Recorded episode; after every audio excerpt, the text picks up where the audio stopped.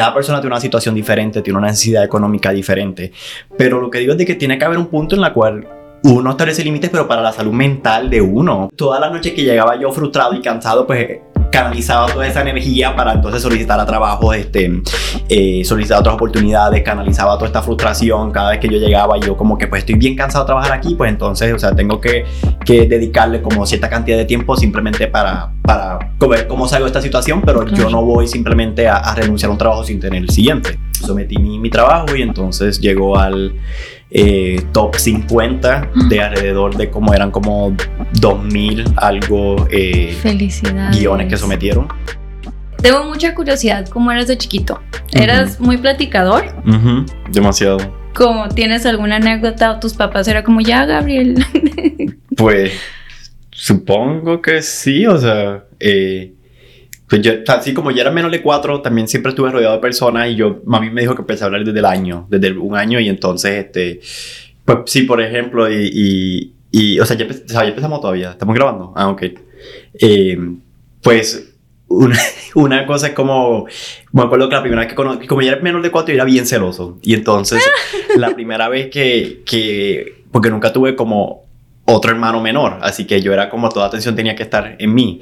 Y entonces, pues la primera vez que conocimos mi primo, que se llama Zach, este, pues entonces era un bebé, incluso era la, primera vez que conocía a una mamá y entonces me, yo pregunté como, ay, ¿cómo se llama? Y me dijeron, se llama John Zacarías. Y yo dije, ah, pues así mismo, yo lo sacaría. y toda mi familia como se echó a reír, pero con un montón de vergüenza también. Y yo como, pues, no sé, en ese momento como no captaba lo que estaba diciendo. O sea, no captaba que pues era como bastante cruel eso. Tú, yo quiero la atención para mí. Sí. ¿Y a qué jugabas? Porque quiero entender también de dónde nace tu inspiración para para estudiar cine, para estudiar, para ser guionista de chiquito, a qué jugabas, siempre andabas imponiendo, dirigiendo los juegos ahí con, con los niños de la escuela y así. Pues yo siempre, o sea, estuve como fascinado con la televisión y me encantaban mucho las cosas animadas, o sea, los, muñequitos, como yo lo decía. Y incluso, por ejemplo, no me gustaban ni los Power Rangers, a pesar de que eran para niños porque no eran animados. Y como no eran animados, yo no, eso no, eso no me gusta, eso se ve, eso no se ve bien. Este, entonces, pues esa fascinación siempre yo dije, pues cuando pequeño decía que yo quería ser caricaturista, porque quería hacer lo que animaba, lo que hacía como los muñequitos en la, en, en la televisión o cómics o algo así. Este, y yo creo que pues siempre desde pequeño, o sea, siempre tuve esta imagen de ya yo sabía lo que quería hacer, quería estudiar, eh, eh, quería hacer cosas para la televisión, en ese caso eran, eran, animaciones. Entonces pues yo creo que eventualmente pues eso se fue como transformando entonces a, bueno, pues vamos en vez de, animación, pues vamos a hacer cine y después en vez de cine, pues vamos a hacer entonces, digo también cine, pero pues series y entonces escritura, como que especificarme. Eh, me di cuenta que mm, los que más tenían libertad de como inventarse la historia y decidir lo que iba a hacer eran los guionistas. Y yo, ah, pues es lo que yo quiero hacer, lo que se inventa la historia de lo que va a ser en la televisión. Tengo una duda, ¿cómo era la televisión en Puerto Rico? O sea, soy muy ignorante en el tema, entonces yo sé que hay televisoras, pero ¿qué es lo que más veían? ¿Tenían mucha influencia de Estados Unidos en los programas o si sí tenían programación local de alguna película o este programas de televisión, aparte de los noticieros, ¿no? Porque eso en todas partes hay. Pues Vamos por esta manera, o sea, sí tenemos televisión local, este, lo que pasa es de que en cuestiones de serie es mayormente lo que llaman como, como sketch comedy, que es así como decir Saturday Night Live, o sea, un equivalente a eso, como que esos después programas de comedia en vivo, no hay algo bueno, posiblemente ya hoy día exista, pero pues hace por muchos, muchos años no existió algo que fuera como con guion, que no fuera necesariamente de comedia, sino que fuera como una serie con, con una historia. Este, y entonces pues yo lo que sí me pasaba viendo era mayormente cosas de Estados Unidos, especialmente pues como dije, cosas animadas, cosas de Estados Unidos, cosas de Estados Unidos. A muchas veces lo que presentaban en Puerto Rico eran como que las mismas series de Estados Unidos, pero traducidas al español. Hmm. Entonces pues por eso pues hay algunos eh, de estas animaciones que pues de estos muñequitos que yo me, me, me acostumbré a verlos en español y algunos que me acostumbro a verlos en inglés. Ok, y, y, un poquito para las personas que nos están escuchando, este, y yo también, insisto, no, no sé cómo es la vida en Puerto Rico, o sea, cómo es, que, era un día normal para ti de adolescente, a dónde se iban, este, al cine o y luego tú empezaste a trabajar desde chiquito, empezaste a trabajar en la universidad. Este, ¿nos puedes compartir un poquito de eso? Pues Así en términos generales yo digo que la actitud como en Puerto Rico y en el Caribe es mucho más como calmada, o sea, es un poco menos ajetreada. Pues yo pues sí, eso sí, yo siempre pues yo soy de San Juan, de la capital, entonces pues sí, siempre como que estuve pues en, en la ciudad y estuve en, en mucho como, o sea, en mi, en mi, entorno pues estaba muy rodeado de, de, de, pues personas que estaban estudiando, de estudiantes, de maestros y un montón de, de personas relacionadas a la educación. Pero en términos, o sea, en términos generales, pues yo digo que la cultura es bien fiestera, o sea, la gente como busca cualquier excusa para, para hacer una fiesta y por ejemplo, de eso como, como un niño es como que, ah, bueno, pues hoy no hay clase, vamos para la playa. O, ay, se canceló la escuela, pues vamos para la, Ay, o sea, vamos para la playa. Entonces, pues, y pues a mí me encantaba mucho pues ir a la playa, ir al cine. Este, y después cuando estaba más como en, en los primeros años de universidad, pues sí eso de, de, de, como tenemos mucha cultura de, pues, como decimos nosotros, hanguear, que pues ustedes sería como, pues, los antros. Sí. Este, pues nosotros entonces, o sea, y, y lo, pienso que es una... A pesar que en Estados Unidos puede decir, uy, claramente, obviamente también se janguea, pero es, es un tipo diferente, pero lo digo porque es como, es más de universitarios, en, Mm. en, en, por ejemplo, en el área metro, que es donde, pues, lo que el área de la ciudad de Puerto Rico. Y entonces, este, eh, pues sí, es muy, muy, muy común que entonces uno después de la universidad, pues, este, se va con todos sus amigos y entonces, pues, va para lugares específicos, este, áreas específicos de la ciudad donde, pues, se, se, enjanguea mucho. No, sí, en, en México es así, sí es cierto. Bueno, no sé, honestamente aquí en la preparatoria, la high school, aquí en Estados Unidos, no sé cómo mm, siento que era la vida o lo que vemos en las películas, porque yo hice mi último año de preparatoria aquí en, en San Diego y era como, ay, que el centro comercial y todo eso, y yo, ay, sí es como en las películas, ¿no? sí es como lo pintan. Y este, pero en México sí con mis amigas era como, ay, no hay clase, o la neta, pues no la pinteábamos, así decíamos en México, no la pinteábamos, no sé cómo dirían en, en Puerto Rico, cómo dicen si, si faltan una clase, es como, ay, Como cortar clases, tú dices. Ajá. Ah, ok. ¿Cortar clase? Co- cortar clase. Ah, ok. En México decimos, me la pinté, me la voy a pintear. Y cuando nos la pinteábamos, nos salíamos allá a caminar o teníamos una amiga que le gustaba fumar un cigarro. Íbamos a sentarnos allá por una nevería o en algún punto sí nos llegamos a ir a comer o que a la playa, pero eh, de donde yo vi- estábamos en la escuela en Tijuana, estaba un poquito lejos de la playa, entonces era como cooperar para gasolina y todo eso para ver quién ponía su carro, pero bueno, qué tiempos. Este, ok, en el 2013 empiezas como asistente en diseño gráfico, ¿cómo fue eh, para una compañía de diseño gráfico? ¿Cómo, ¿Cómo fue su experiencia? ¿Qué hacías? ¿Cuáles eran tus responsabilidades?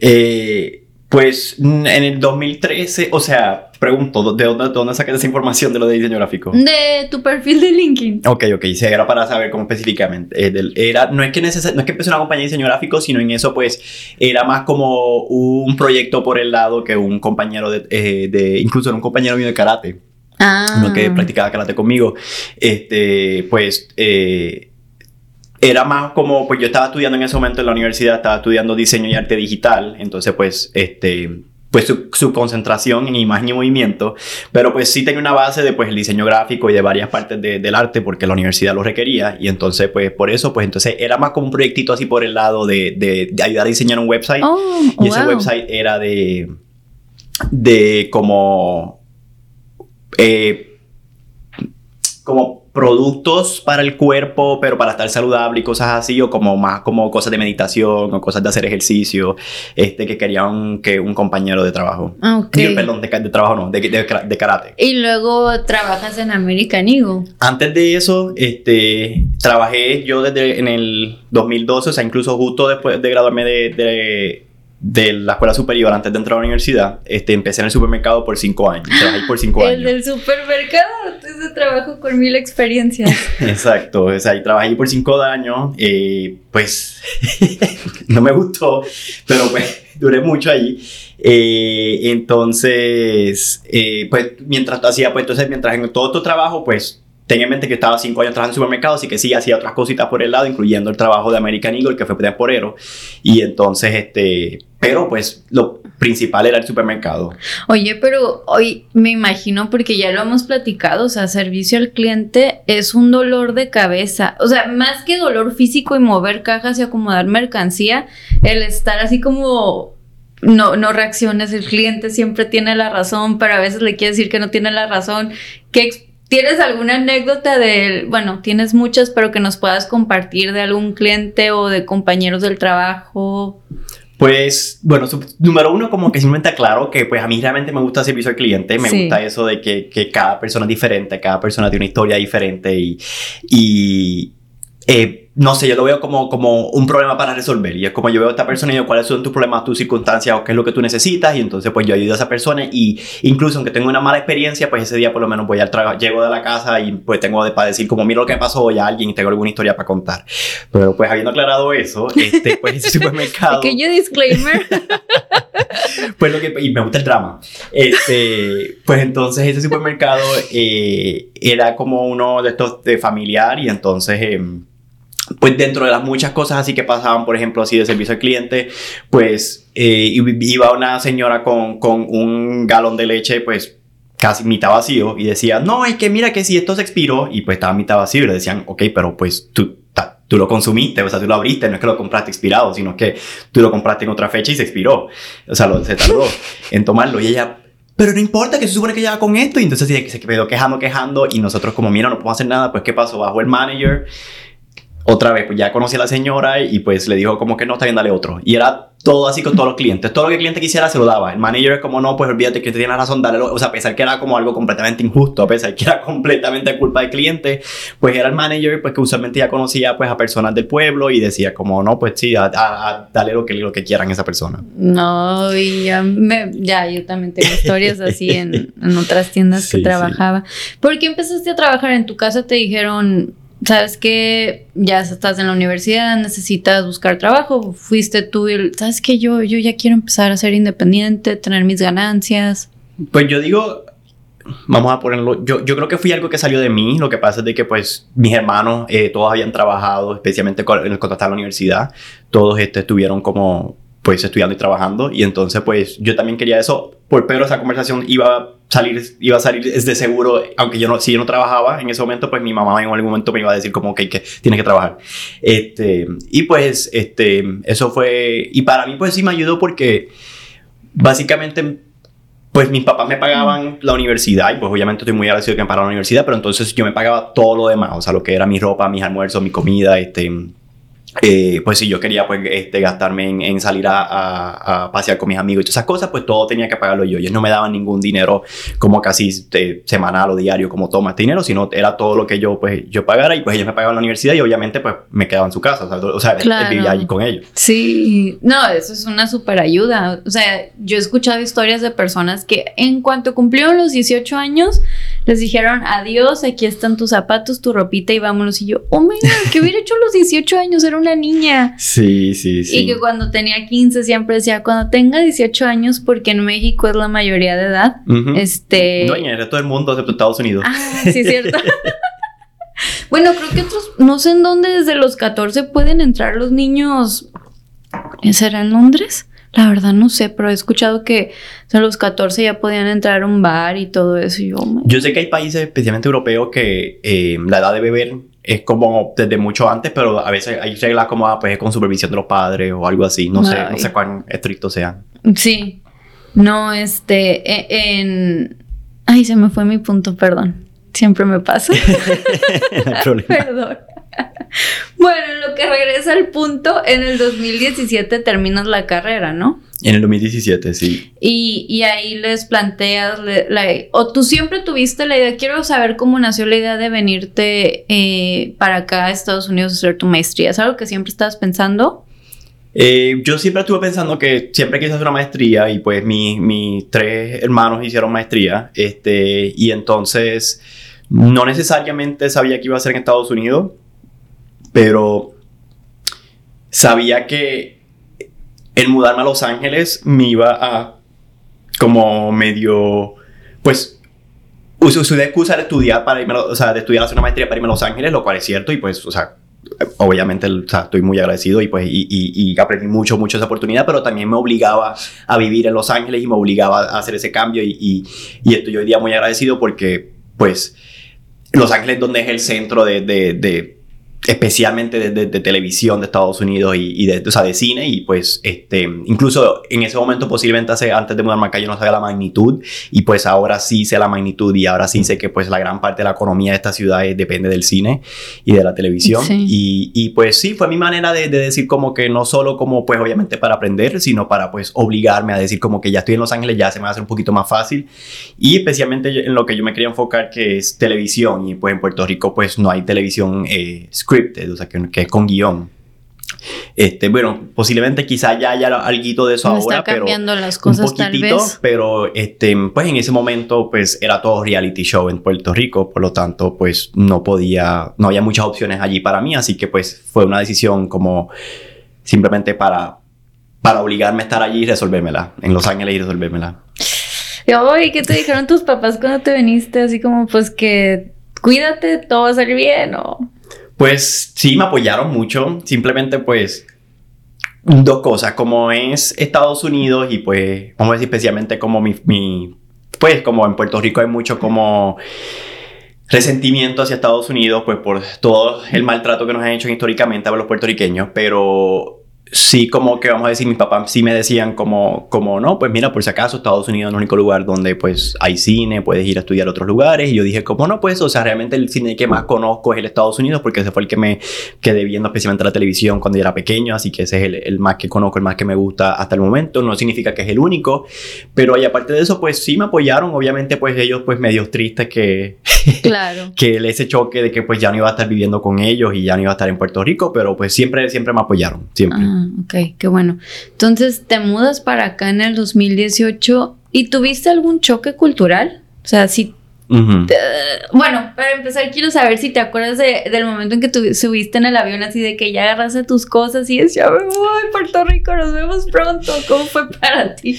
Pues fue, fue muy emocionante, eh, especialmente pues por lo menos mi mamá iba conmigo de ida, o sea, para Los Ángeles, porque teníamos que resolver unas cosas de las cuentas de banco este, y, y unas cosas entonces todavía de, de, dónde iba a vivir, y entonces pues mi mamá sí me, me, se viajó conmigo de ida, así que eso fue como gran parte de mi apoyo emocional, pero este pues sí o sea eventualmente eso fue como tuvo como menos de una semana y después se fue y entonces pues ahí es como que entra el momento de eh, a rayo estoy aquí solo qué voy a hacer wow eh, y pues lo bueno es que al mudarme específicamente para hacer una maestría eso esa era como mi mi distracción, o sea, eso era lo que me mantenía como siempre haciendo algo y, y, era algo que me encanta, o sea, me encantaba escribirle guiones, por lo tanto era siempre algo que me mantenía como, como tenía, siempre estaba este, estudiando, siempre estaba enfocado en eso y, y también pues ayudó a que me rodeé mucho gracias a la universidad, que era como esa universidad como 60% de los estudiantes son internacionales, entonces mm. me rodeé mucho, mucho de gente que, de latinos y me, yo, me rodeé mucho de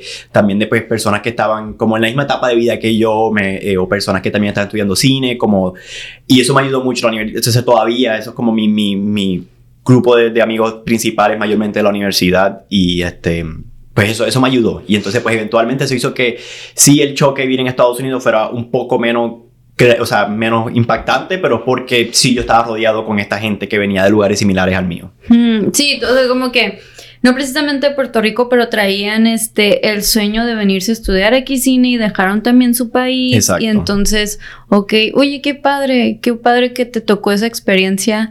Este, y, y ay, pero sí, el, el la, la, la verdad sí pega cuando llegas aquí, te das cuenta como que estás solo pero dices, bueno, es porque yo quiero, por mis oportunidades, como le decimos, por el sueño americano, por salir uh -huh. adelante y, y, porque aquí, este, pues era la oportunidad.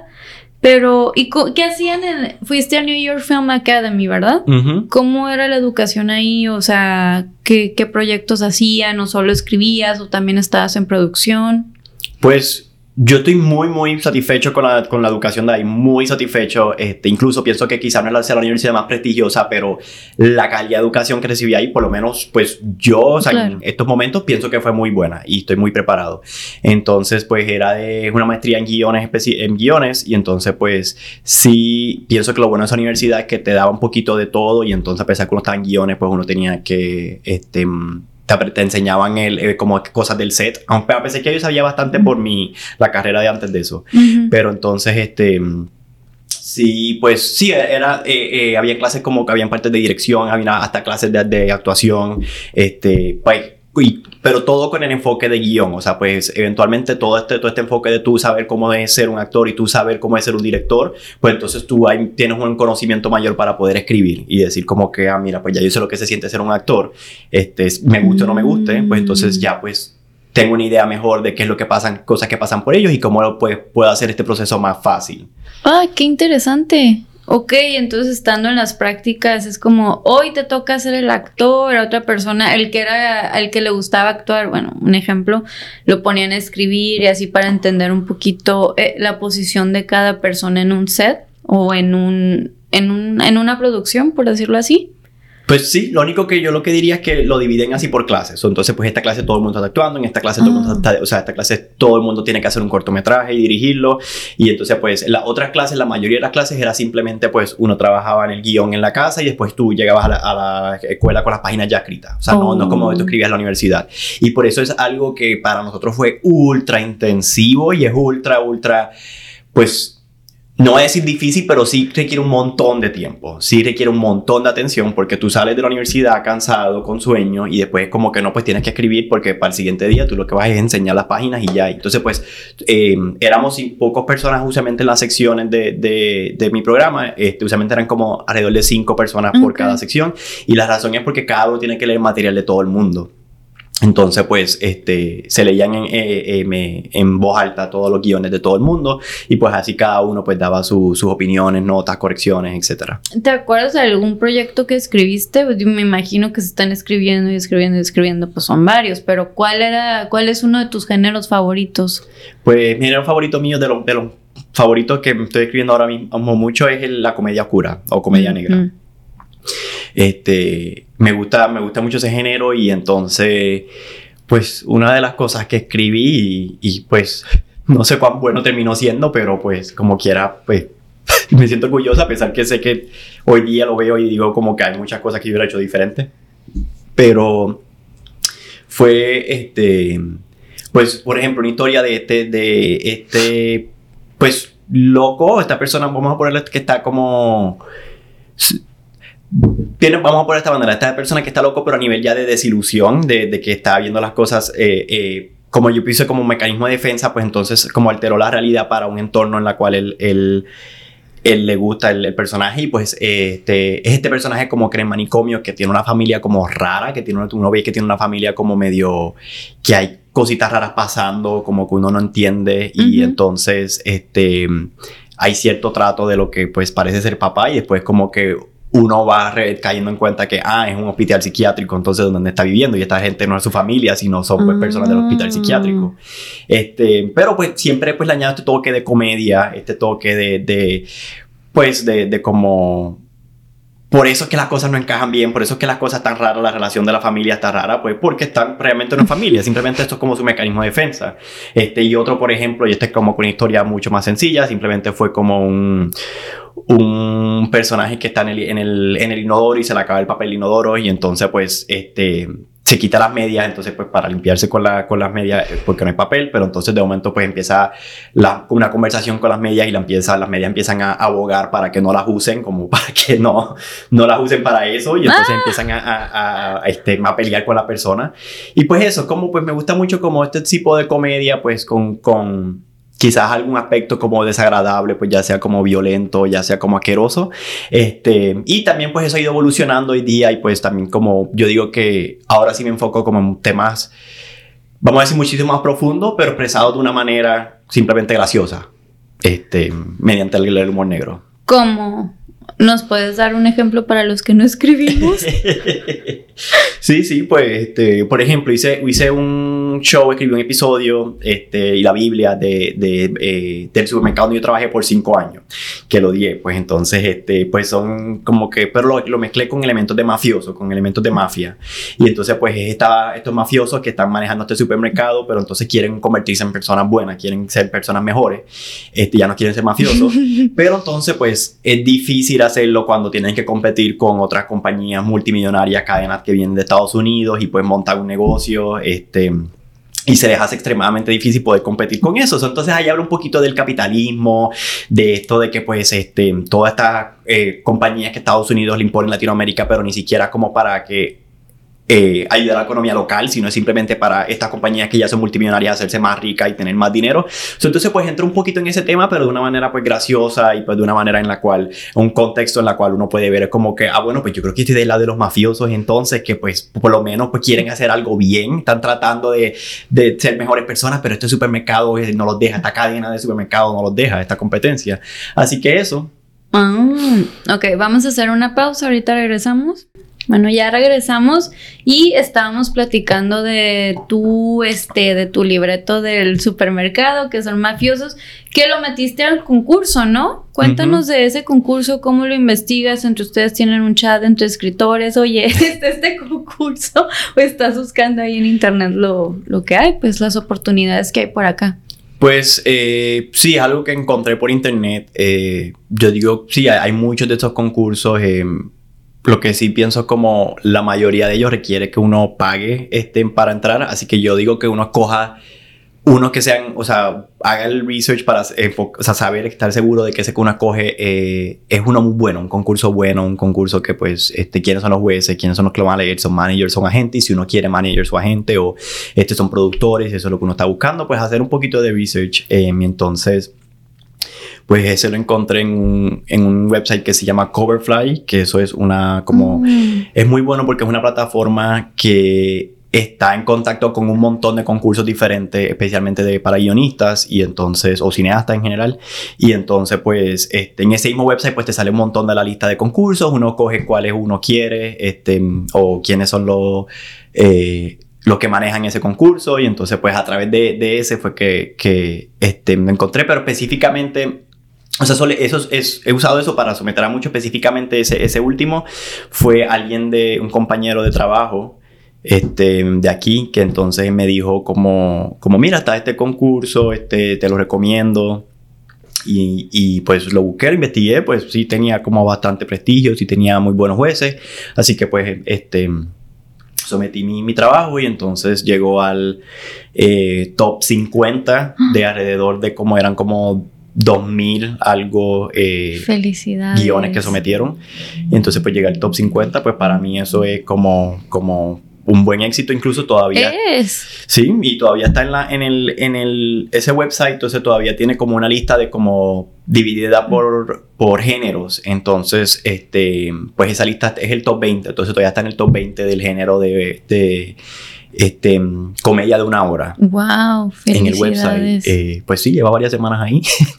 Eh, varias semanas ahí significa que yo soy productor y me meto ahí, los, lo, tengo acceso a leerlos. Pues tienes acceso al logline, que es pues la, la sinopsis de qué trata eh, cualquier persona. Entonces, si te parece bien la, o sea, y el formato. Entonces, pues si te gusta la sinopsis, pues entonces en el website tienes la opción para pedir el guion a la persona. Ah, este, También es como uno, como, uno lo, lo, ajuste, porque hay personas que, que o sea, también hay, hay opciones para que cualquier persona pueda bajar el guion. También pues hay, hay opciones para que te tengan que preguntar para que tú les mandes el guion. Y entonces, eh, eh, la manera que lo tengo es para que me pregunten y entonces ahí yo se lo envío si están interesados. Oye, me, me agrada esa idea porque, o sea, me, no sé, me, me, emociona la era en la que estamos viviendo de, de, internet, de las oportunidades de tantas plataformas que ya no tenemos que esperar a, no sé, tocar la puerta de un estudio para empezar, darnos nuestras oportunidades. Tú encontraste esto y ya cualquier persona que quiera asociarse contigo, que quiera producir tu guion,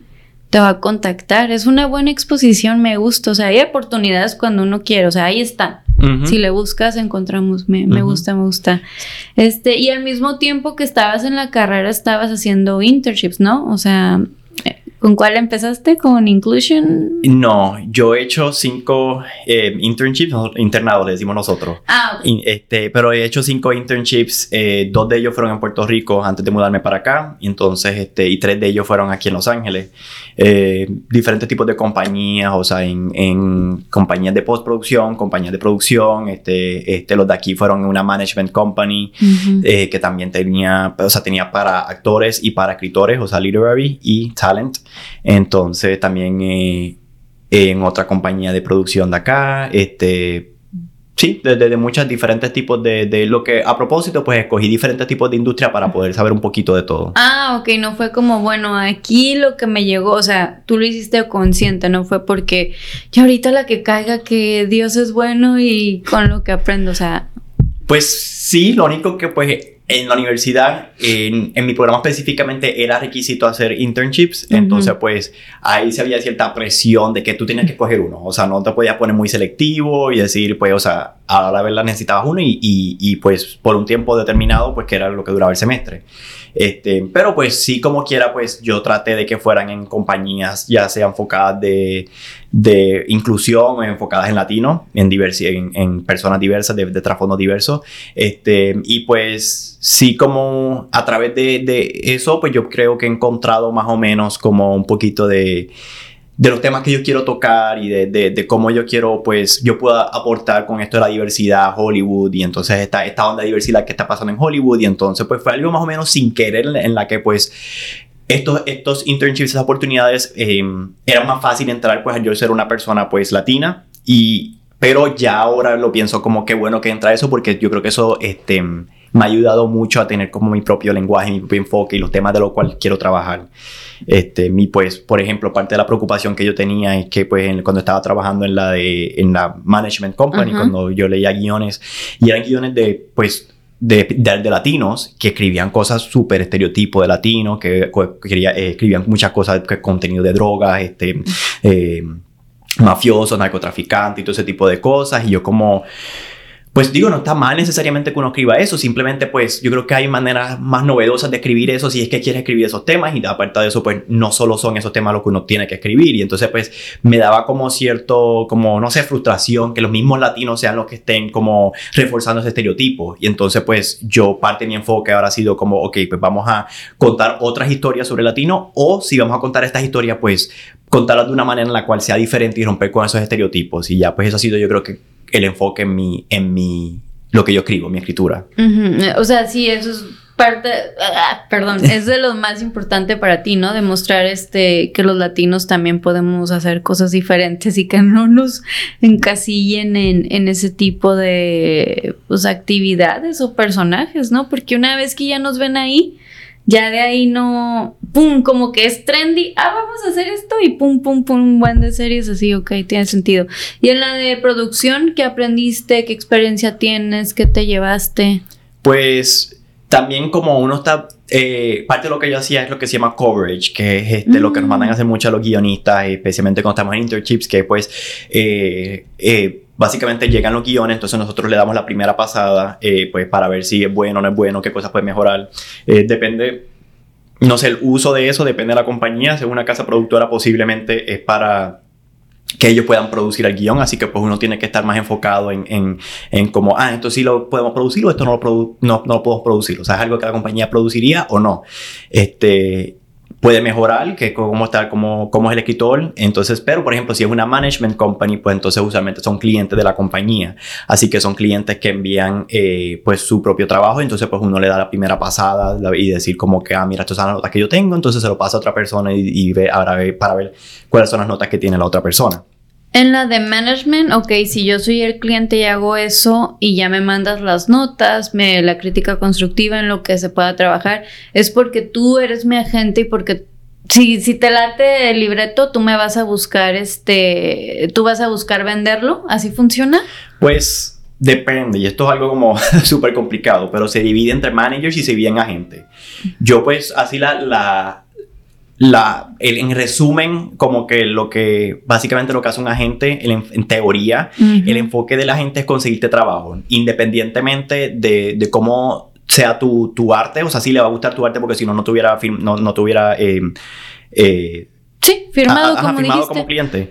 Eh, pero entonces el enfoque de un manager es ayudarte a ti a mejorar tu arte. Entonces, el manager es, en vez de vender, el, el enfoque es ayudar en trabajar y mejorar tu arte. Hoy, pues en Hollywood, sí, el manager también, pues usualmente, eh, pues se consigue muchos trabajos también, sí, pues este, hace eso también. Simplemente, pues en teoría ese no es el enfoque. Y entonces, pues, nada, pues dependiendo de, de, de- no sé si me desvié mucho la pregunta. Pero, no, no, no. Este, bien. pues entonces, pues yo digo como, exacto, nada, depende, depende de cuál sea el enfoque, de, de cuál sea la compañía, de cuál sea lo que se está haciendo, este, así que así es la dinámica. Ok, ok, ok. Se entiende, se entiende, me, me gusta. Y luego por ahí leí también en tu perfil de LinkedIn que en el 2020 trabajaste y disculpa la... Ay, no, perdón. Antes, quiero llegar aquí, pero antes de brincarme, para las personas que no entendemos bien en qué consiste eh, la cobertura de un libreto, el script coverage, ¿nos puedes explicar un poquito, sí, más a detalle? Pues básicamente en la industria de Hollywood nadie le gusta leer, a los ejecutivos no les gusta leer, así que ellos todo tienen que ser todo lo más resumido, lo más rápido posible, entonces pues usualmente la primera pasada o la primera etapa se lo dan a este, muchos pues eh, ya sea como asistentes o muchos eh, interns para Sí. que ellos entonces sean si sirva como cierto tipo de filtro este, de, de, pues la cantidad de guiones que ellos tienen que leer porque pues este aspecto ejecutivo pues posiblemente les lleguen un montón de guiones a, a su escritorio. Entonces pues este, esto, este, este proceso de coverage cada compañía tiene como sus no sé, sus enfoques diferentes en esto del coverage, tienen usualmente un formato diferente, pero pues básicamente es esta manera de uno eh, descartar y decir como, ah, pues mira, este guion estuvo bueno, este guion estuvo malo, y pues uno, especialmente cuando uno es estudiante, sirve mucho como práctica para leer guiones, y entonces pues también uno puede enfocar simplemente cosas de cada, por cada área, decir como que, ah, pues cómo estuvo en estructura, ah, pues cómo estuvo en, en el, cómo estuvo desarrollado el, el entorno, el, el mundo, el world building, cómo estuvo desarrollado eh, el pacing, o sea, estaba muy lento, estaba muy Ok. rápido, este, o, o había una combinación de los dos, pero, pero se, se, se, se notó mal, o este, cómo estuvieron los personajes desarrollados, estuvieron profundos, no estuvieron profundos, este, el problema fue suficiente grande, no fue tan grande, ese tipo de cosas y es básicamente como dise- disecar, disectar el guion, como que Ujú. parte por parte, Ujú. y entonces pues uno ver, este, calificar cada área, entonces para ver cómo estuvo. Y, y es algo, es más formulaico de lo que parece, o sea, es más formulaico no es, o sea, sí obviamente hay una parte que es de opinión y una parte que es de gusto, pero sí pues en teoría las mismas fórmulas de, de estructura, las mismas fórmulas de pacing se pueden pues ver un poquito, yo diría, más objetivo. Eh, y pues si, si usualmente los escritores que rompen con eso es porque están conscientes de, de que, de esa estructura y deciden romperla y, este, y lo hacen como que a propósito. eh, pero cuando muchas veces cuando es sin querer que pasa, pues entonces ahí posiblemente uno se da cuenta y hay algo que hay que arreglar. Ok, ok, sí. Este, sí, pues sí tiene sentido. O sea, ¿cuántos libretos no les llegan al día y sí necesitan como una mano derecha que... ¿Cómo son esas entrevistas? Porque obviamente te preguntan, ¿has hecho esto? Y si no has hecho esto, ¿cómo demuestras o cómo le haces para que te den la oportunidad? O sea, tú ya traías la experiencia de, de la universidad en Puerto Rico, ¿no? ¿Y te acuerdas de tu entrevista aquí en, aquí en Los Ángeles para esos eh, internados? Sí, me acuerdo. Eh, pues yo digo, pues para mí, déjame ver cómo lo pongo. De- después que yo tuve una entrevista, pues para mí fue bastante fácil en cual, pues después, la, o sea, la mayoría de esas entrevistas que yo tenía, pues rápido me aceptaban para los internships en la cual Mm. ellos no tienen tanto riesgo porque pues no te tienen, usualmente no te pagan, así que como pues Ah. no funcionó, pues te va, bye. Sí. Este, entonces, pues vamos a decir, yo no diría que es tan difícil porque muchos de ellos están conscientes que le están brindando trabajo de gratis. Ah, Pero obviamente si uno, uno tiene que venderse, uno tiene que, que obviamente pues ser profesional y pues este, ya yo tenía pues experiencia por lo, porque había hecho dos internships en Puerto Rico Sí. anteriormente, ya yo había tenido experiencia porque mi, lo que nosotros llamamos el bachillerato, que es el undergrad de la ujú. universidad, Ah, sí, la universidad. Ajá, la- en la universidad, pues, este, ya había, yo, este, tenía, ya, pues, había estudiado cine, así que yo tenía conocimiento del cine y, pues, para mí no fue algo tan difícil comparado a mis compañeros. Y otra vez, pues, yo, pues, a propósito, pues, el enfoque fue en, en compañías de inclusión o compañías de, de latinos y entonces, pues, ya yo creo que tenía, especialmente yo, pues, viniendo de un, o sea, dominando tanto el español, o sea, viniendo de, de, Latinoamérica, pues ya yo entonces tenía esta ventaja que yo pues podía leer guiones en español, yo podía entonces traducir guiones que estaban del español, traducirlos al inglés, y entonces pues, este, eso pues fue una ventaja que a mí me ayudó muchísimo, este, porque pues, por ejemplo, habían otros eh, latinos aquí en Estados Unidos, pero ya pues nacidos y criados acá, y pues o no estaban, quizás saben hablar español, pero no saben mucho leer y escribir en español, este, mi pues yo creo que eso fue eh, una ventaja, pues yo mucho provecho. Sí, está súper bien, sí. No, y sí tienes razón, porque necesitan eso y más porque si les llega, ya ahorita ya hay más este scripts, eh, libretos en español en la, en la, en las plataformas.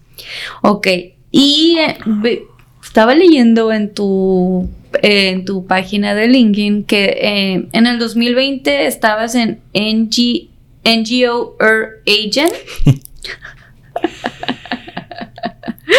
Pero, espérate, lo que me pareció interesante es que decía que eres coautor de, de un libro. Cuéntanos cómo está eso, me emocioné y dije, no, quiero que nos cuente. Pues yo tengo un libro publicado, pero no solo mío, sino yo fui uno de los autores. Este, lo que pasa es que... Eh, pues siendo sincero, no le tengo mucho cariño a ese proyecto. Oh. Eso fue un proyecto que surgió cuando, pues, cuando yo me, yo me gradué en febrero de 2020, entonces después en marzo empezó la pandemia, o sea, el mes después. Sí. Este, me gradué de la, eso fue de, la maestría. Y entonces, eh, pues uno se gradúa de la maestría como que ya uno, pues, ok, ya estoy dispuesto, vamos a trabajar, o sea, vamos finalmente a conseguir un trabajo en lo que yo quiera. Y de momento cuando pasa la pandemia, pues eso pues arruinó todos mis planes, este la gente estaba despidiendo a un montón, la gente en la industria de cine estaba despidiendo a un montón de personas, estaba despidiendo a un montón de asistentes, un montón de amigos asistentes míos se quedaron sin trabajo. Em, entonces, pues, este, dentro de estos internships que yo estaba buscando o, cualquier cosa que me, pues, me mantuviera simplemente, em, no sé, hasta cierto punto involucrado en la industria de cine, aunque, aunque no me paguen, pues encontré esta oportunidad que era para escribir un libro, pero entonces el enfoque de ese libro como básicamente una guía con de que el, una guía de varios dueños de negocios de aquí en, en, Los Ángeles, en los cuales los entrevistaron y entonces ellos hablaron de su, no sé, su dinámica con el negocio, ya sea de su proceso, si es difícil, si no fue difícil, si les gusta ser dueños de negocios, si no les gusta ser dueño de negocios, mm. simplemente como muchas entrevistas con un montón de, de, perspectivas de cómo, de estos dueños de negocios y entonces de, de pues cómo, cuánto tiempo lleva el negocio, como, como que cuán, no sé cuán, cuánto éxito ellos consideran que tienen, etcétera, etcétera. Pues entonces este, nosotros cogimos esta compilación de todas estas entrevistas, de todos estos negocios, entonces pues las editábamos, o sea, eh, obviamente pues sin cambiar lo que están diciendo, sin mantener la esencia, simplemente pues, este, pues acortarlas y eh, ponerlas en un formato apropiado. Sí. Ese tipo de cosas y entonces pues pues está el libro en, es un ebook, o sea, es un libro de estos eh, digital. Mm. Y entonces, pues, es de los negocios de muchos, la, o sea, entrevistas de muchos muchos dueños de negocios de, de Los Ángeles. Ok, qué interesante. Y pues, eh, pues ese es un trabajo que no me pagaron, eso lo hice pues simplemente pues como para... Sí. Pues para mantenerme como haciendo algo de relación a la industria de cine en este momento de la pandemia, este, y lo hice completamente remoto, es algo que hice completamente desde mi casa, este, pues y era como uno pues, no sé, un hobby que uno lo entretiene mientras el mundo alrededor tuyo se está cayendo. Sí, como que de estar, porque al principio estamos, hace dos años al principio estábamos todos bien pegados viendo las noticias, o sea, en el teléfono y yo creo que para ti sí fue algo, fue, bueno desconectarte, ¿no? Me imagino. Sí, sí, o sea, es, vamos a decir, es un proyecto lo cual, bueno, hasta este momento de mi vida no lo he visto mucho fruto, pero como quiera, pues es bueno tener un crédito como, como escritor y decir como, ah, mira, pues ya tengo este, este crédito, como escritor y, y, pues me publicaron algo en teoría, este, a pesar que pues lo que dije, no era yo el único autor, pero pues sí tengo esta, este, mi nombre en un libro, por decirlo así. Tienes experiencia en eso. O sea, no te da miedo andar haciendo de todo a ti, me encanta. Porque luego también, bueno, no, no sé si te sientes como decir la compañía de producción en la que trabajaste antes de llegar aquí a, a pantalla pero en esa compañía que estuviste en el departamento de arte, este, cuéntanos cómo fue tu experiencia. Pues, eh, bueno, no voy a decir el nombre, pero es, una, es un canal de aquí de Los Ángeles, un canal de televisión. Y entonces, pues, eh, yo trabajé en la estación de canal, pero tenían, pues, obviamente sus estudios. Eh, pues, fue mi primera experiencia de trabajo pago en la industria de cine. Así que pues para eso pues es, un paso bien grande porque es el primer paso entonces a tu entrar a la industria de cine y decir como que ya estoy adentro, pues ya entonces va a ser un poquito más fácil moverme y ya pues va a ser un poquito más fácil este, conseguir otras oportunidades después de esta, ya después de tener esta primera. Entonces, eh, lo conseguí a través de, de un, uno que estudió conmigo y entonces me dijo como mira pues yo trabajo estoy trabajando en este lugar y entonces en la universidad me dijo, o sea me dijo que estaba trabajando en ese canal de televisión que necesitaban alguien para el departamento de artes y yo quería trabajar y entonces pues me entrevisté y pues sí pasé la entrevista y pues me contrataron. Entonces sí fue un choque para mí, este, y es un canal de, latino, de contenido latino aquí en Estados Unidos, pero básicamente, pues me topé con que tiene mucha mentalidad, déjame ver cómo lo digo, pero pues una mentalidad como latinoamericana anticuada de, de especialmente cuestiones de, de, leyes de trabajo, de, de, este, y después estas son, eran estas personas que trabajan en la televisión y estaban acostumbradas a trabajar seis días a la semana por 12 horas cada día. Y entonces, este, pues sí, obviamente, pues como es algo, pues, es, o sea, es trabajo legal porque pues sí te dan los breaks cuando se supone, te tienes que coger un break después de la, creo que es la quinta o la sexta hora. Este, eh, pues sí, como que sí te pagan horas adicionales después de cierta cantidad de horas, te pagan tiempo y medio, etcétera. Pero pues yo digo como que hasta cierto punto es como mira, no importa la cantidad de dinero que me, que me den, o sea, estos no son como condiciones saludables de trabajo y pues, vamos a decir, yo era una persona joven sin hijos, pero aquí habían personas que tienen, pues, son padres de familia y pues tienen bien poco tiempo para estar con la familia, porque imagínate, seis días a la semana, 12 horas al día. Entonces, pues, me topé con que muchas de estas personas y mayor, la mayoría de ellos inmigrantes, que pues para ellos era como que algo tan normal como que pues se hace, pues no sé, no hay dinero, pues hay que trabajar mucho, pues entonces se mm. recompensa todo con el dinero y yo como, pero es que tiene que haber un límite, pienso yo. Y, y lo que, pues, o sea, obviamente entiendo que, mira, pues, no sé, cada persona tiene una situación diferente, tiene una necesidad económica diferente, pero lo que digo es de que tiene que haber un punto en la cual uno establece límites, pero para la salud mental de uno, para poder uno hacer también cosas que uno le guste, para poder uno mantenerse cuerdo y que no toda la vida sea el trabajo y que tú, tú, o sea, la gran cantidad de tiempo que tú estés despierto simplemente eh, te la dedicas trabajando. Que, que, vivas para el cheque, ¿no? Que nomás sea tu motivación y estoy sobreviviendo, no estoy viviendo. Estoy vivo, pero que suena tal vez muy duro, pero estoy muerto porque... Ay, yo soy bien fan de los Simpsons. ¿Alguna vez los viste? Claro. El episodio es la temporada 5, el episodio de la caja, donde Bart se va a la caja y luego termina en el show de Krusty, se emociona y llega y todo. Y uno, me quiero morir, o sea, porque están todo el día ahí, porque Krusty es bien sangrón con todos, es un grosero.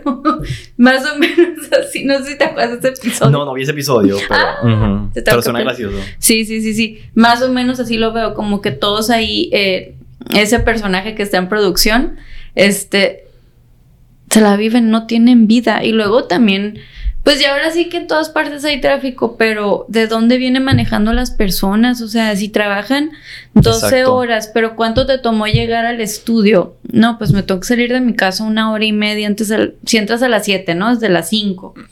Sales a las 7, 8 de la noche y otras dos horas o hora y media para tu casa, ya no viste a tus hijos, ya no viste a tu pareja, aunque estés soltero, soltera, o sea, no importa, el punto es que no hay vida. No, de acuerdo, y, también tristemente muchas veces, o sea, estas personas, al ser inmigrantes, eh, no están conscientes de las leyes de trabajo de Estados Unidos que protegen a, los trabajadores, no están conscientes que después de cierta hora te tienen que dar un break, no están conscientes que, este, del, como que de sea, no son muy estrictos con cuestiones del pago, de decir como que no, después de aquí tiene que ser tiempo y medio, tú no me puedes pagar esta cantidad, tú no puedes pagar menos de esta cantidad.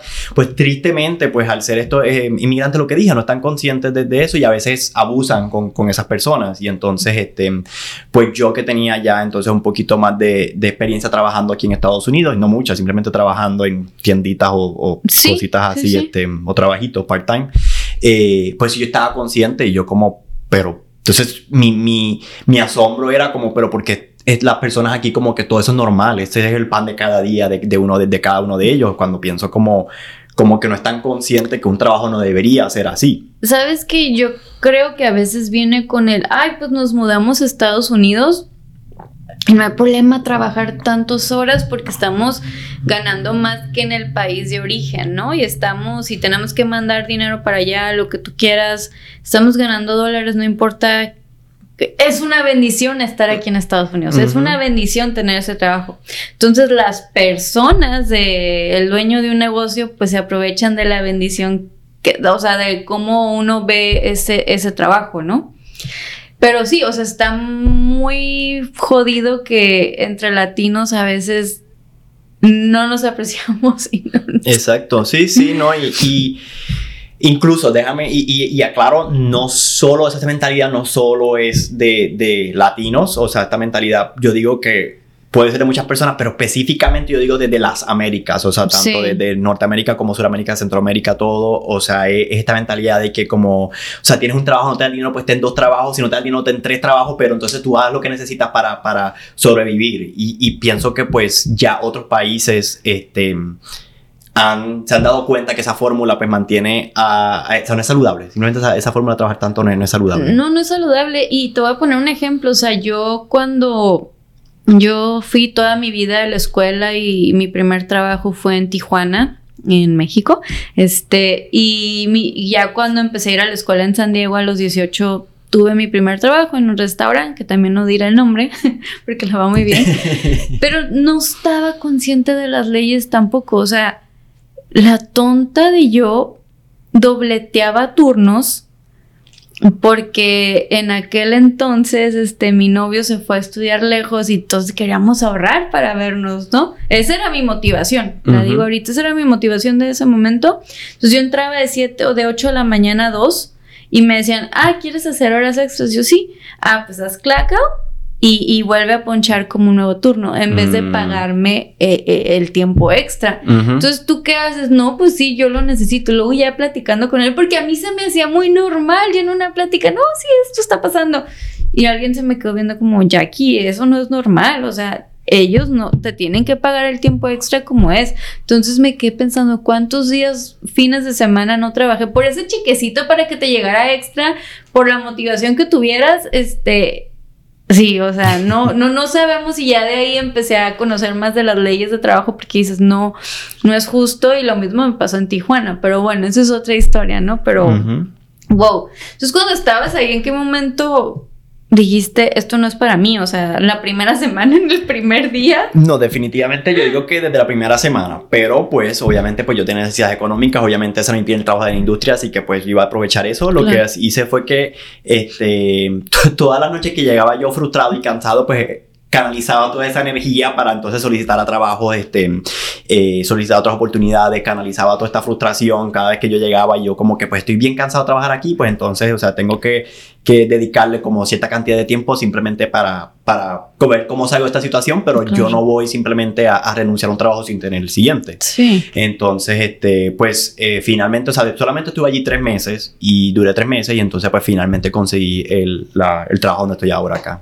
Ay, ¿y cómo fue ese proceso de buscar este trabajo? Porque entrevistas, porque si estuvo bien pesado, o sea, si ya estaba pesado antes de la pandemia, en ese año fue en el 2021, ¿no? Que estabas buscando trabajos, este, ¿cómo le hiciste con los emails de rechazo? ¿A ti cómo te fue? ¿Cómo lo tomabas? O sea, ¿había un momento en que te bajoneabas o...?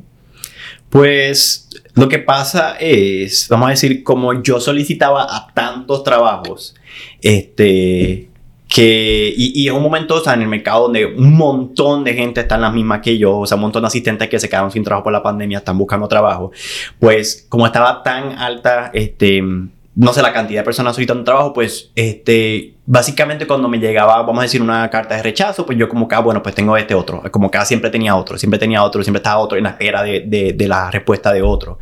Eh, o a veces, la mayoría de las veces, tristemente uno ni siquiera recibe respuesta, simplemente pues no te contactan y uno dice, ah, bueno, pues pasan, qué sé yo, un mes y uno dice, ah, bueno, pues supongo que no me van a contratar o, ni siquiera me, me, llamaron por una entrevista.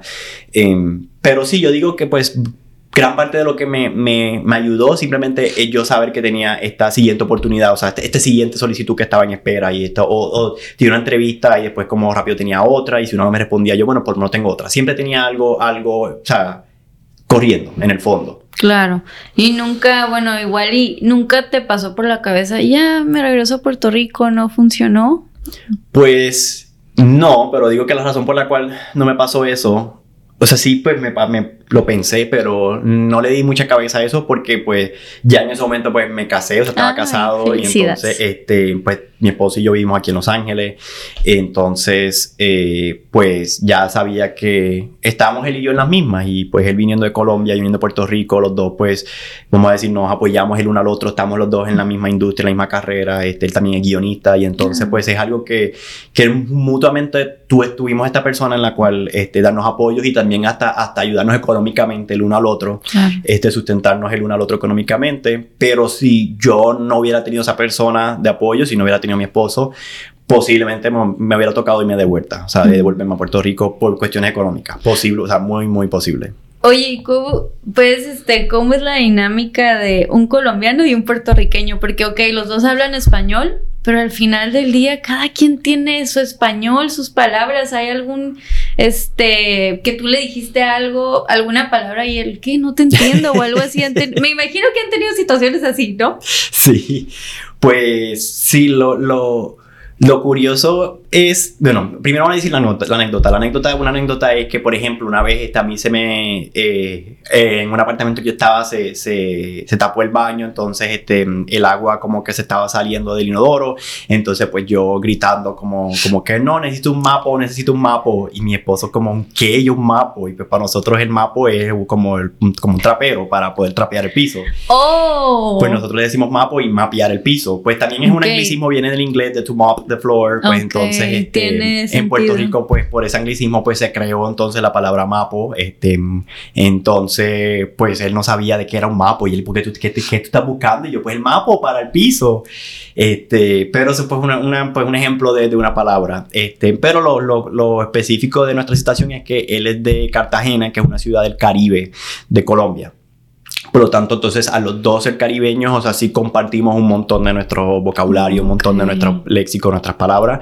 Este, incluso como pienso que su, tanto su acento como las palabras que usan se parecen más a las de nosotros de Puerto Rico que a las de el interior de Colombia, que se parecen más, incluso, o sea, él habla más similar a los puertorriqueños que a los de Bogotá, un ejemplo. Ah. Este, eh, Así que, digo, y él, vivió en Bogotá por muchos años, así que pues él también está como se le ha pegado el acento Bogotá. Pero, pero pues sí, como vamos a decir, como a los dos ser caribeños compartimos un montón de cultura bien similar, este, que a veces lo que dije es más parecido entre nosotros que entre con otras ciudades de Colombia. Hmm, qué interesante. ya me los imagino ahí en el drama. No te entiendo, que no sé qué. Ya a esta altura nos volvimos un experto, pues ya cada uno sabemos cuáles son las palabras. Pues hay muy pocas palabras que no sabemos lo que significa de las que dice el otro, de las que nosotros no incorporemos. O sea, ya, ya a estas alturas, pues lo decimos como nosotros lo decimos y pues el otro entiende. Wow. Ok, y regresando a la compañía de producción, cuando te llega la oportunidad de la entrevista aquí en esta, en esta linda plataforma. ¿Te acuerdas de tu entrevista? ¿Cómo fue? O cuando te llegó, ¿cómo fue tu proceso? Quiero entender el proceso, porque todos, todos nos pasó diferente. O sea, ¿quién te contacta? O sea, la reclutadora, mandas tu resume. Y cuando ves como una entrevista, ¿te emocionaste o ya habías estado, estás acostumbrado a tener varias entrevistas y tú, bueno, vamos por una más, a ver qué pasa? Pues me emocioné, pero lo bueno es que ya pues en una de las compañías que yo hice un internship, sí tenía, este, la mayoría de las series eran para, para esta compañía donde estamos ahora. Pues lo podemos decir. Ah, pues para pantalla. Claro, pues emocionate. pues, no ha sido fácil llegar aquí. Pues sí, y, o sea, la compañía donde hice internship se llama Tripas, que es la compañía de Eugenio Derbez. Entonces, este, pues la mayoría de, de las cosas que saca Tripas eh, son para pantalla. O, bueno, gran parte de lo que ellos sacan es para pantalla. Así que pues yo, yo tener un internship en Tripas, sí estaba muy consciente de lo que era pantalla y el tipo de contenido que sacaba pantalla. Así que pues cuando vi la oportunidad, vi la solicitud, y la eh, eh, la, parte de trabajo, pues entonces eh, solicité rápido. entonces entonces, este, pues después me llegó la entrevista, pero resulta que en ese momento de la entrevista yo estaba de vacaciones en, en Puerto Rico. No manches. Con mi esposo y entonces estábamos ambos de vacaciones allí, yo, con- yo visitando a mi familia. Entonces, pues, este, pues ahí fue que me tocó la, la entrevista que estaba en vacaciones, pero pues no tenía, no tuve problema con eso. Ajá. Eh, simplemente, pues exacto, uno se encierra en un cuarto por una hora y ya. Sí, sí, no sé si, eh, mm, no sé si en Puerto Rico sea como en Tijuana, que es como, híjole, bueno, por lo menos si yo en Tijuana yo prefiero no tomar llamadas. Cuando tienes que, tienes que, pero siempre por donde yo vivo en Tijuana, donde le decimos por donde Dios no pisó. Ajá. Y luego hay mucho escándalo y siempre pasa, lo has visto en alguna película mexicana en, en la, en la en la plataforma de compramos motores, botes de aluminio, ale, no, o sea, pasan los carros así, y luego mi vecino con música de banda, es como que no. ok, tienes la entrevista, las, todas las entrevistas las tuviste en tus vacaciones, No, eh, nomás la primera, la inicial. Sí, la inicial, sí, sí. La primera entrevista de pantalla fue en vacaciones, este, y pues yo pienso que me fue bien, pero pues algo- eh, eh, eso no sirve mucho porque mi situación particular es que yo pienso que me va bien en todas las entrevistas, en todas, o sea, digo, bueno, pues yo creo que me fue bien, pero hay muchas que no me llaman, o no me llaman de vuelta. Eh, pero pues nada, pues otra vez me fue bien esa. este, y entonces eventualmente pues cuando regresé a las vacaciones me llamaron para entonces una segunda entrevista y esta vez eran personas. Ay, ¿cómo fue? Eh, Te pues, entrevistaste con. No tienes que decir nombres. Pero no, pues. no, pues eh, me entrevisté con el CEO, el COO, este, y entonces, porque la primera no había, había sido con la asistente, eh, que en ese momento pues, era Adriana, la que invitada anterior. Invitado anterior del podcast. Eh, pues la primera era había sido con Adriana y pues alguien de recursos humanos, entonces pues esta segunda era con el COO y el CEO, que entonces Bien iban a ser mi- mis jefes. Este, pero realmente creo que a mi entender, algo que pues no se le llamó la atención es pues mi background de, de puertorriqueño, mi background, entonces este pantalla en eso pues este está enfocándose mucho en el contenido del Caribe, en expandir al, al, al mercado del Caribe y entonces pues este pues parte de lo que yo les dije en la entrevista y ni siquiera fue porque ellos me preguntaron, simplemente surgió la conversación, es pues cierta frustración que yo tengo con que pues aquí en Los Ángeles, eh, específicamente en Los Ángeles como pues la gente que nace aquí pues pone, encaja toda la cultura latina dentro de la misma caja y dice como no, pues todo lo mismo porque toda la cultura latina. Y entonces pues, este, pues yo mencioné como cierta frustración que yo tenía con eso, especialmente como pues aquí lo que piensa mucha cultura latina es la mexicana, pero entonces no saben que pues hay, este, o, o no saben específicamente qué cosas son caribeñas, qué cosas más son de eh, específicamente de Argentina o de Chile, de Colombia, etcétera. Este, y entonces pues yo lo que le decía, por ejemplo, que cuando yo iba aquí a, a un supermercado, lo que llaman la sección latina, realmente es sección mexicana. Y este, pues yo como pues está esta frustración de decir como que no, pero no es lo mismo, la comida es diferente, la cultura es diferente.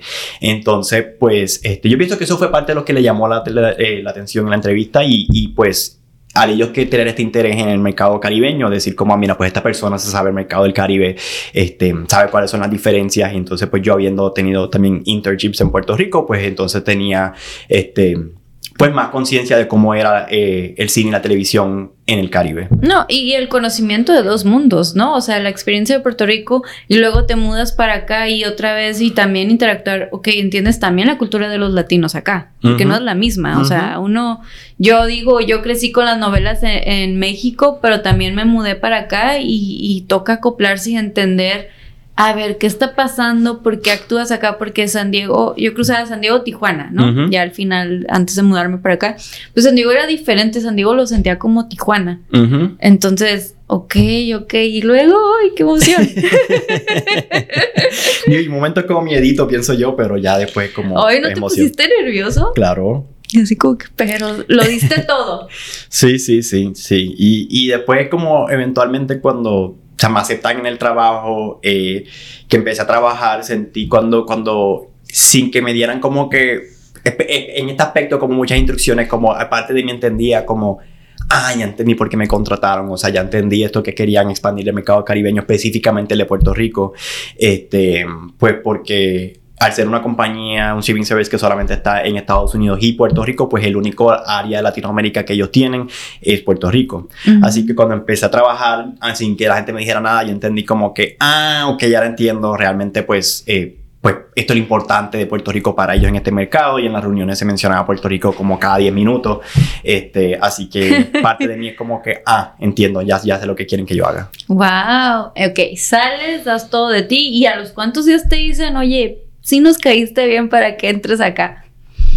¿Cuánto, te, ¿Cuánto tiempo si recuerdas este, que te llega el correo de la reclutadora o recursos humanos? Yo digo que me acuerde, fue como, no me acuerdo mucho, creo que fue como una semana después y lo curioso es que eh, eh, pues para la, para la entrevista, la segunda entrevista, pues em, en el trabajo anterior, pues yo tuve que, pues dije, como no, pues tengo una cita médica o algo así, pues fui para la entrevista, que tampoco es algo que uno puede, es fácil como tocar ese tema con, con otro trabajo. Sí. Este, pero pues no me acuerdo cuánto después, yo digo unos días después o una semana después me llamaron, entonces, este, fue para, para ofrecerme el, el trabajo y pues obviamente pues yo contento especialmente que pues podía salir, pude salir de entonces este, este trabajo en el canal de televisión donde era muy, muy, muy exhaustivo, ¿exhausto? Sí, exhausto. exhausto. Este, sí, mm, Ay, puedo imaginar cómo fue, no sé, bueno, mis experiencias son diferentes, pero este quiero saber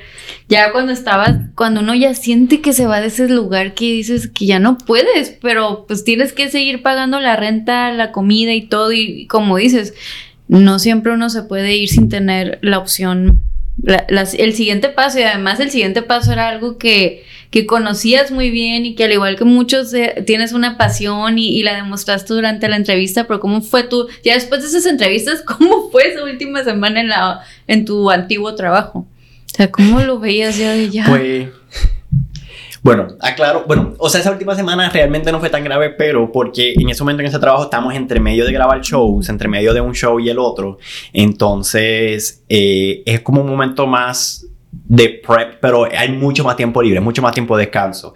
Yo digo que, pues quizás lo que le llaman, lo que le gusta a muchas personas que trabajan en ese trabajo tan intenso, un trabajo así, es que pues sí hay entre medio de shows, hay algunas semanas en las cuales son Em, un poco más calmada. No voy a decir que es como ya, pues, tomate una semana libre, porque a veces posiblemente algunos trabajos sí se pueden dar una semana libre. Pero pues nada, estaba en este periodo de que estamos entre medio de dos shows, que pues era muchísimo más calmado, trabajando, pues, este, no, no estamos trabajando entonces las 12 horas al día. Este, pero pues nada, pues para mí fue un buen momento de, de, irme porque estábamos de transición, así que ahí mismo dijo, bueno, pues entonces aprovecho para irme en este momento, eh, antes que empecemos un show nuevo y entonces yo me vaya a mitad de show. Sí. Este, así que pues eso yo pienso que hizo la decisión un poquito más cómoda y pues sí, esos últimos días ya no está como que pues, nada, ya me voy, ya me voy, así que pues no, no sé, como que uno está más contento y pues se disfruta las cosas más o, o, por ejemplo como pues compartir más con mis compañeros pues porque sabía que pues ya me iba a ir el trabajo, así que pues este... Nada, tuve la suerte que fue en ese momento entre medio que ya estaba un poquito más relajado. Sí, o que igual y no, no es tanto dejar la compañía. Siempre cuando uno se va de algún trabajo que, que eh, que estás de ahí nomás sosteniéndote, no te duele tanto la compañía. O porque además los valores, o sea, lo que tú descubriste, no, los valores no eran los mejores, más bien los compañeros de trabajo. Y si dices, te hubiera sido, cuando estaba un show, te hubiera dolido dejarles ese trabajo extra a tus compañeros. O sea, entonces qué bueno que, que no pasó esto. Y pues llegas aquí a pantalla y ¿Cómo ha sido tu experiencia? ¿Cómo te sientes? Este, sí, o sea, yo tengo una opinión, pero no, esa la mía no, no importa ahorita. Quiero saber la tuya, o sea, me, me, encantaría escuchar cómo te, cómo te has sentido y estar rodeada de las personas y tener este, sí. Pues yo digo que, o sea, mayormente positiva, claramente, o sea, obviamente ha tenido sus altas y ha tenido sus bajas. Eh, pues sí, me gusta mucho eh, mis compañeros de trabajo y pues son personas que, que están en, son pues mayormente latinos eh, o pues mayormente personas que están en, en, pues han pasado, han tenido una trayectoria pues ya sea similar a la mía o simplemente pues están en una etapa más adelante que la mía.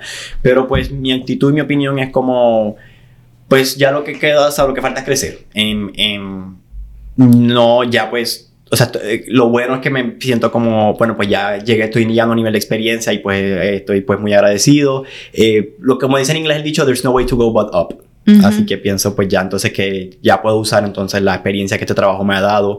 Eh, pues, y aplicar esa, esas lecciones pues para, para muchas otras cosas en mi vida, para muchas otras otras cosas en mi carrera, pues adicional a eso, pues yo ser guionista, pues siempre estoy escribiendo por el lado, siempre pues estoy trabajando en, en proyectos aparte, así que este, pues lo bueno es que pues en estos momentos tengo el tiempo para dedicarle o sea, al trabajo y también para dedicarle a escribir, que como puede ser igual de exhaustivo que trabajar. Este, y es difícil uno pues, entonces llegar todos los días cansado del trabajo y de cómo no, pues déjame obligarme a escribir aunque sea una hora.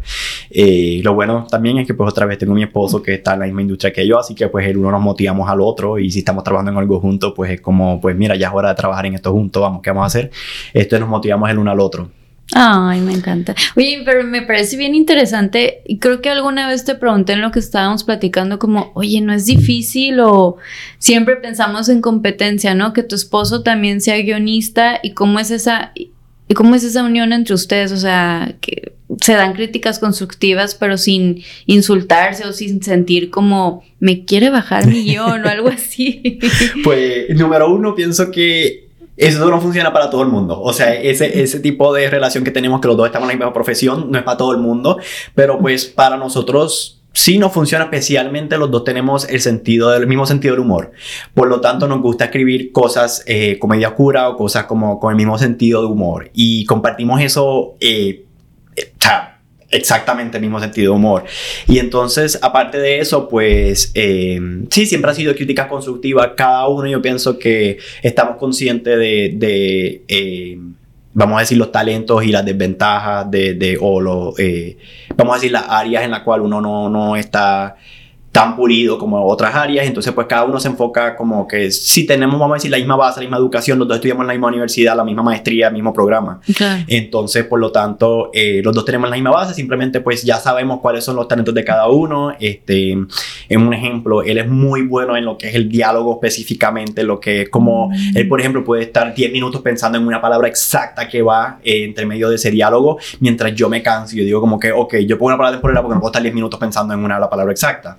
Entonces, pues yo digo que yo, a mí me gusta más este, la parte que como de desarrollo, de desarrollar la Biblia, de desarrollar el, el, el macro, el desarrollo de la historia completa. Yo digo que él es mejor en los específicos del diálogo. Él me dice como, mira, pues, este, esta palabra puede, o sea, este, por ejemplo, esta línea puede ser más graciosa. O esta línea está muy, lo que decimos nosotros, on the nose, que es como muy em, obvia, está, eh, está muy superficial. Esta línea puede ser algo mejor. Este, y yo creo que también parte del vocabulario que uno debería usar es como que, que algo puede estar mejor, no es decir está mal, simplemente puede estar mejor y eso también pues es una manera de uno pues motivar al otro sin, sin obviamente pues insultarlo. Claro. Este, y, lo que dije, o sea, nosotros, nosotros el tipo de relación y uno busca un sistema que le conviene a uno, o sea, en, esto de lo, de lo que la gente que escribe juntos, o sea, siempre hay que buscar un sistema que les conviene y cada persona pues va a tener un sistema diferente.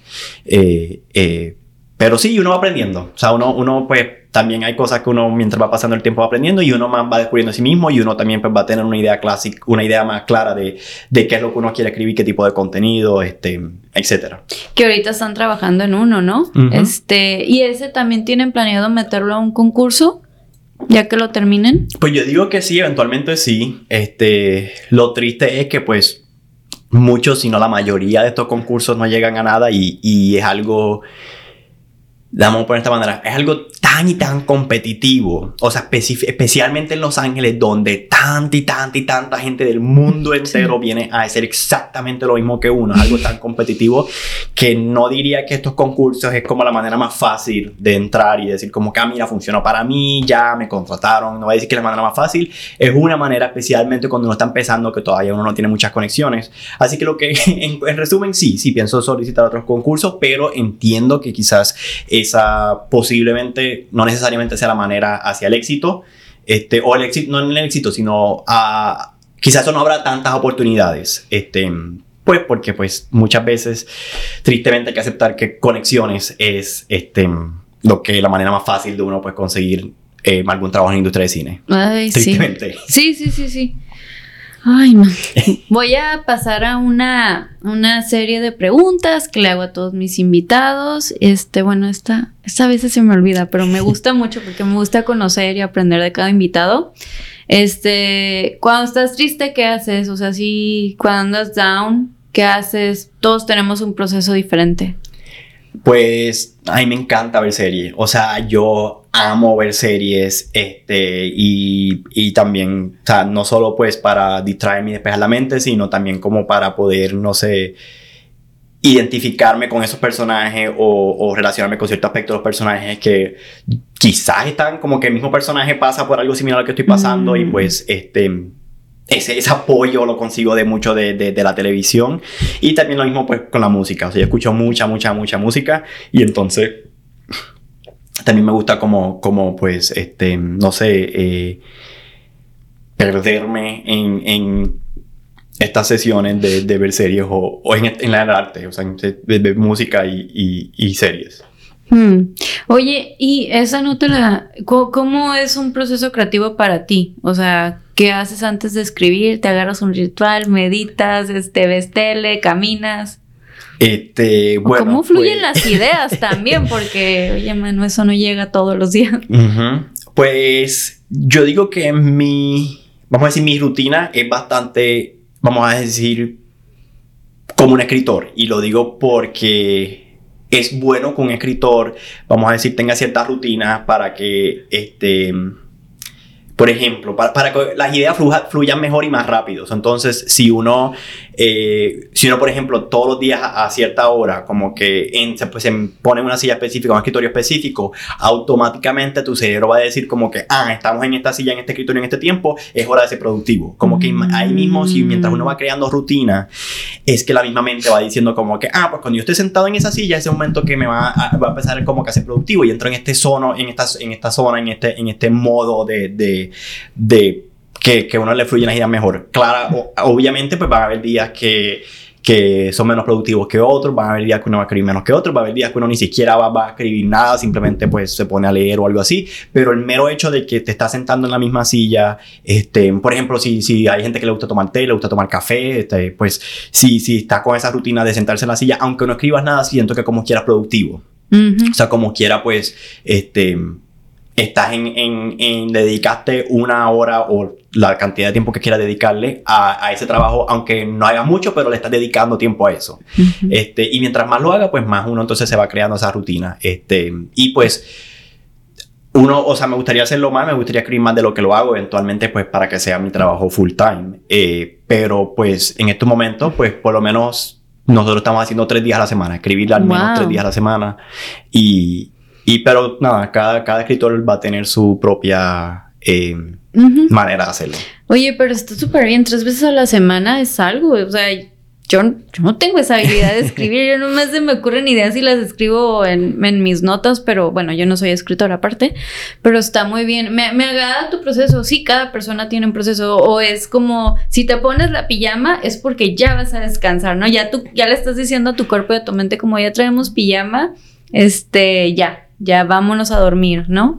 Y, y, tengo, y tengo compañeros que, o sea, y, y o, o, amigos que su rutina es, por ejemplo, ver un episodio de algo antes de, de empezar a escribir o estar en el celular 10 minutos antes de empezar a escribir y dicen como que no me abre, esto es parte de mi proceso. O sea, confía en mí, como que yo, yo lo voy a hacer. Uh -huh. Así que, pues sí, cada persona tiene ¿Sí? su, su, proceso. Déjame chismear un poquito en redes sociales y luego ya me, me, me, conecto a hacer yo. Eh, libro, película o en tu caso canción, porque te encanta escuchar música, que a ti te haya dejado un mensaje que te cambió la vida o que dices, no, esto es increíble de lo que aprendí, de lo que me llevé. Eh, pues libro, eh, vamos a decir, no soy la persona que lee mucho de leer más de lo que se supone. Y pues hay, hay un chiste que decimos los guionistas, es que los guionistas son los escritores que no les gusta leer. Por eso estamos escribiendo para el cine, para la pantalla, no para un libro. Este, pues es un chiste, pero yo pienso que sí tiene cierta verdad, especialmente conmigo. Pero nada, el libro, pues hay uno que me gustó mucho, de, se llama Las intermitencias de la muerte, de José Saramago. Entonces, este es un libro con, con una premisa, pues, que, que y si la muerte decide dejar matar. Como que oh. un personaje de la muerte simplemente un día dice como pues ya no quiero que me odien y pues voy a dejar de matar. Este, y, y pues todas las cosas que se devuelven en eso y, y, algo también bien filosófico, un libro bien filosófico y me gustó mucho en cuestiones de, en película. Bueno, voy a decir, no sé, no sé si es mi favorita, pero pues una que vi recientemente y me encantó, puedo decir que es la película favorita mía de este año, es eh, Everything Everywhere All at Once. Eso no lo he visto. es que a mí me encantan las películas que mezclan un montón de géneros. Este, ah, quizás eso no le gusta a todo el mundo, pero a mí me encanta. Y cuando está bien hecho, porque es algo súper difícil hacer como escritor, este, mezclar un montón de géneros y que todo encaje, que todo, es un arte hacer que eso quede bien, que quede bien hecho.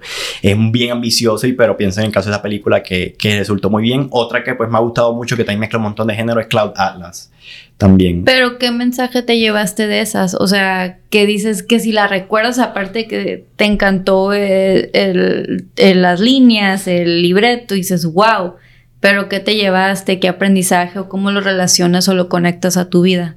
Pues esa de Everything Everywhere All at Once, vamos a decir, en ese momento, pues yo estaba pasando como por un montón de frustraciones profesionales y pues esa era la película que necesitaba ver, esa era la película que, que, que como necesitaba sentir esos sentimientos y el personaje también estaba teniendo ciertas este, inquietudes profesionales.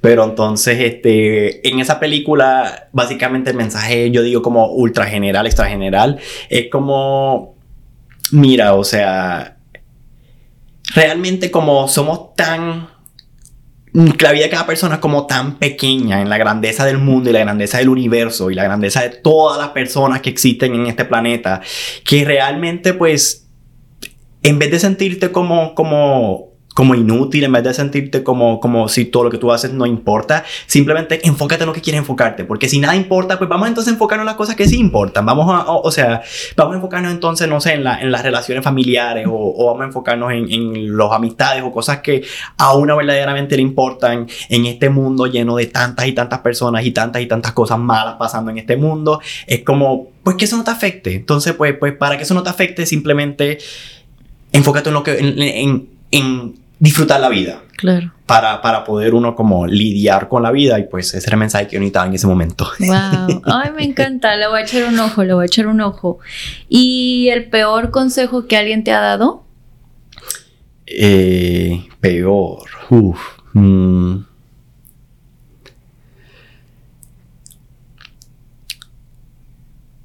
De. Yo creo que sería Déjame ver. Yo, yo creo que sería algo como. como. Es que vamos a decir como que hay consejos que yo digo que sí funcionan en, en, ciertas circunstancias, pero en otras circunstancias no funcionan. Y pues, este, eso de como uno, vamos a decir, aguantarse cosas, este, ciertas cosas negativas eh, por tal de pues pensar como como, no, pero este, esto me va a ayudar, o sea, esto va a ser bueno para, para, como, pues necesito un trabajo, necesito el dinero, tú me vas a conseguir dinero, o, o esto, pues, em, como que uno, uno, vamos a decir como, simplemente voy a decir como, si algo no te gusta, cámbialo. O sea, si algo no te gusta, como que, que uno tenga el, el, el poder, o sea, la, la, la, habilidad, la destreza de decir, este, ok, ¿qué es lo que yo quiero hacer de realmente? ¿Qué es lo que me hace feliz? Y todas estas cosas que no van hacia esa meta, pues simplemente eliminarlas. Obviamente, pues sí entiendo que hay personas que tienen ciertas realidades económicas y todo ese tipo de cosas, pero siempre uno debería mantener una actitud positiva en cuestiones de la, de la, de que hay muchas oportunidades y hay algunas que sí están muy difícil encontrarlas, pero pero eso de acostumbrarse a algo que uno no quiere hacer es mm. muy dañino. O sea, pienso que, que, eventualmente uno lo toma como costumbre y uno se acostumbra de, de a, entrar a una cadena de cosas que uno no quiere hacer simplemente pues porque, ah, no, porque me da dinero o, ah, es porque esto va a valer la pena en algún momento, pero quizás no valga la pena. Como si te hubieras quedado en tu antiguo trabajo, ¿no? Porque eh, te están pagando por el overtime y ya aquí estoy bien. Y cuando ya no estés aquí físicamente, ¿qué legado te gustaría dejar? ¿Cómo te gustaría ser recordado? Eh, como artista, o sea, y también pues yo pienso que todos los artistas van a tener esta frustración de morir sin, sin ser como reconocidos, sin ser este alguien, pues yo quiero que eventualmente el mundo me reconozca por mi arte y no solo eso como pues por el este, el arte que yo me estoy enfocando en estos momentos al menos, a pesar que sí tiene comedia, sí tiene como cierto aspecto de, de vamos a decir, mejorar la sociedad, sí tiene estos aspectos y de, de decir historias que normalmente nos han dicho o decir historias de comunidades que, mm, o sea, históricamente no han tenido la misma oportunidad de decir esta historia o específicamente en la industria de cine. Y entonces, pues yo poder como que aportar, me va a sentir feliz de yo poder haber aportado a este cambio y decir como dar una oportunidad a estas personas de decir, de contar estas historias, este, pues me va a hacer a mí extremadamente feliz y pues el saber que, que, que cuando me muera, que pues esta historia va a poder seguir existiendo sin mí y que pues este, otras personas pudieron crecer eh, gracias a mi historia, pues me da mucha satisfacción. Ah, me encanta. Pues muchas gracias por tu tiempo y gracias a todos los que nos están viendo o escuchando. Que tengan bonito día, tarde o noche. Bye.